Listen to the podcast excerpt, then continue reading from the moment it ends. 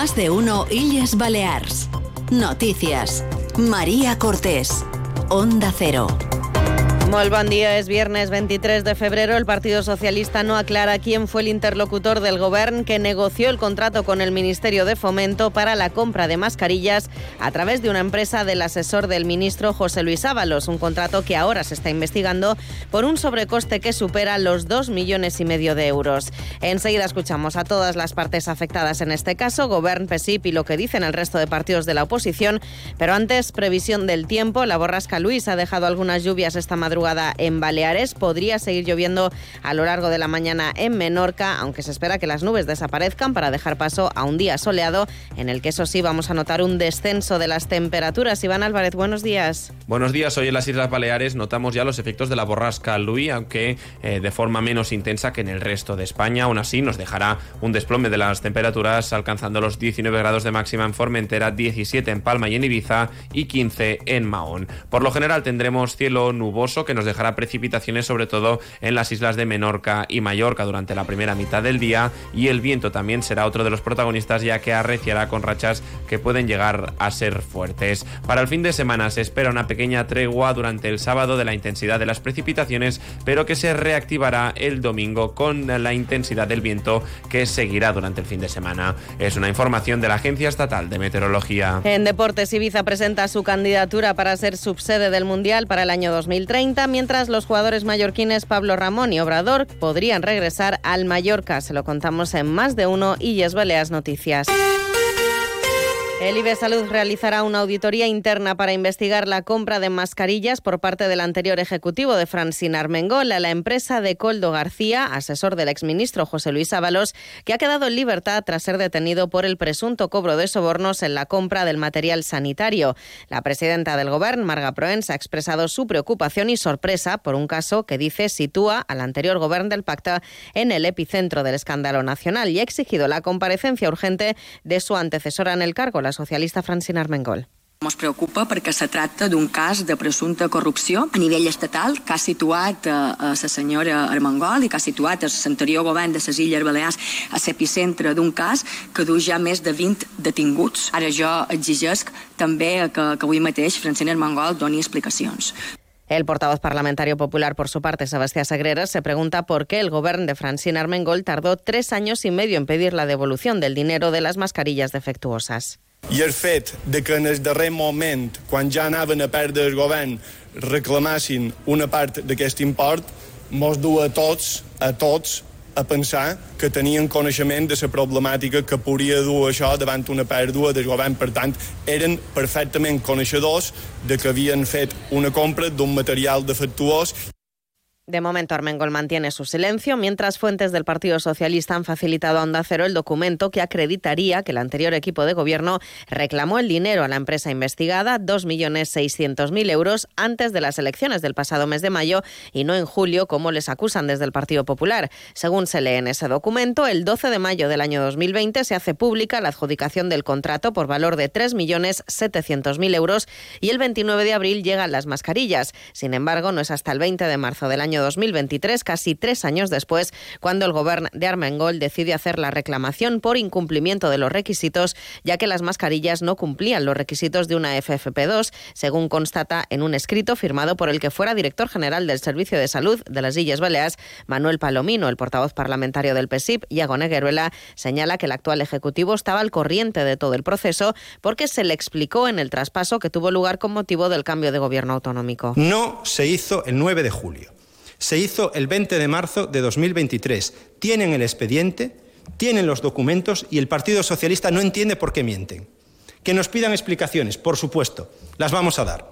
Que nos pidan transparencia, por supuesto, la vamos a dar, pero que no mientan. Negueruela asegura que no sabe quién fue el interlocutor que desde el Ministerio ofreció esas mascarillas al Gobierno. También resalta que la Oficina Anticorrupción de Baleares no detectó irregularidades. Desde Mes per que ya han anunciado que van a reclamar toda la documentación existente a la compra de esas mascarillas por parte del anterior Gobierno del que ellos formaban parte, mientras desde Vox no descartan pedir la creación de una comisión de investigación. Estoy buscando unos neumáticos casual, con un look de entretiempo y tal, para la playa, la nieve, la lluvia, vamos, para todo el año. Si lo que quieres es algo que agarre con todo, los neumáticos cuatro estaciones son tendencia. Aprovecha el 2x1 de Peugeot Service con las mejores marcas y triunfa en cualquier pasarela, esto carretera. Condiciones en peugeot.es. Red de servicios oficiales Peugeot de las Islas Baleares. Hasta el próximo domingo en Eroski, mandarina clementina granela 1,49 euros kilo, chuleta de lomo de cerdo al corte a 5,99 euros kilo, rape de 1 a 3 kilos a 10,50 euros kilo, pechuga de pavo braseada campo frío al corte a 12,75 euros kilo. Miles de productos siempre a buen precio.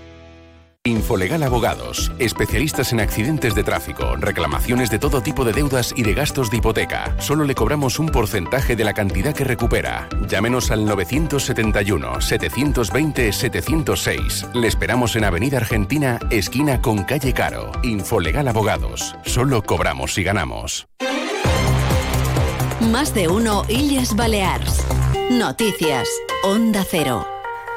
En sucesos, dos personas han resultado heridas, una de ellas muy grave, tras sufrir esta noche un accidente de tráfico en la MA19 en dirección a Palma. El coche en el que viajaban ha volcado en el arcén. La conductora de unos 50 años ha tenido que ser rescatada por los bomberos y trasladada hasta el hospital de Son Espases en estado grave con varios politraumatismos. La otra persona que viajaba de copiloto, una mujer de la misma edad, ha resultado herida leve y se encuentra ingresada en el hospital de Son Yatser. Sepan también que la Guardia Civil ha rescatado a una mujer mujer de 72 años y nacionalidad alemana que sufrió un accidente cuando practicaba senderismo en Calaboquer, en Poyensa.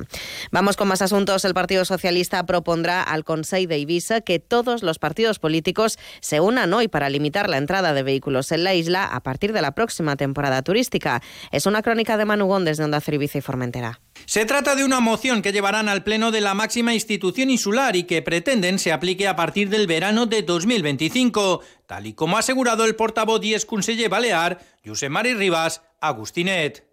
La limitació de vehicles a Silla d'Eivissa ha de ser una realitat eh, quan més aviat possible i per això aquest divendres duim en el Pla del Consell Insular una proposta perquè es manifesti el Consell d'Eivissa en favor de prendre en consideració aquesta llei que s'està tramitant en el Parlament perquè la manera més ràpida i efectiva de tenir una limitació de vehicles a la nostra illa d'Eivissa.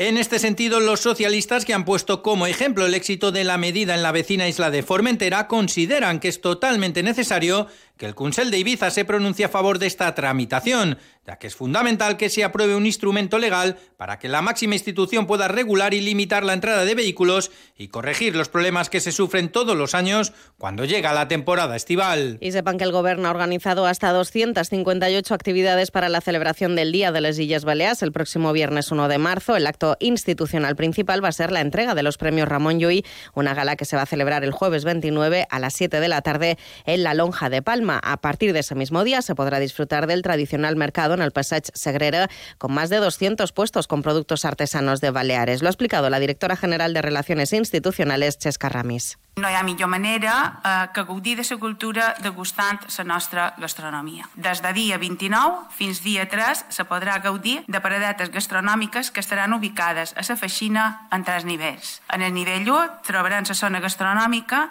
amb activitats de show cooking, degustació i concerts. Se realitzaran 11 actuacions musicals per part dels grups folclòrics, ballades populars o contacontes. 7 y 29 minutos. Momento ya de repasar la información deportiva. Paco Muñoz, buenos días. Buenos días. El Real Mallorca podría recuperar a los canteranos Pablo Ramón y Rafael Obrador que fueron traspasados al Real Madrid. En el caso del central de 22 años está cedido en el Mirandés. El lateral zurdo juega en el Real Madrid Castilla. Paco Navarrete es miembro de la Secretaría Técnica del Real Mallorca. En declaraciones a Onda Cero no dudaría en ficharlos. Si de verdad hay esa posibilidad, eh, bueno, yo creo, yo creo que se tendría que aprovechar lo que tú dices. El Real Mallorca jugará mañana en Vitoria ante el Deportivo Alavés en Primera Federación el domingo a las 12. El Baleares recibirá al Castellón y la U de Ibiza en Camises al Mérida. Así llegamos a las siete y media de la mañana. Continúen en compañía de más de uno en Onda Cero con Carlos Alsina. Pasen una feliz mañana de viernes.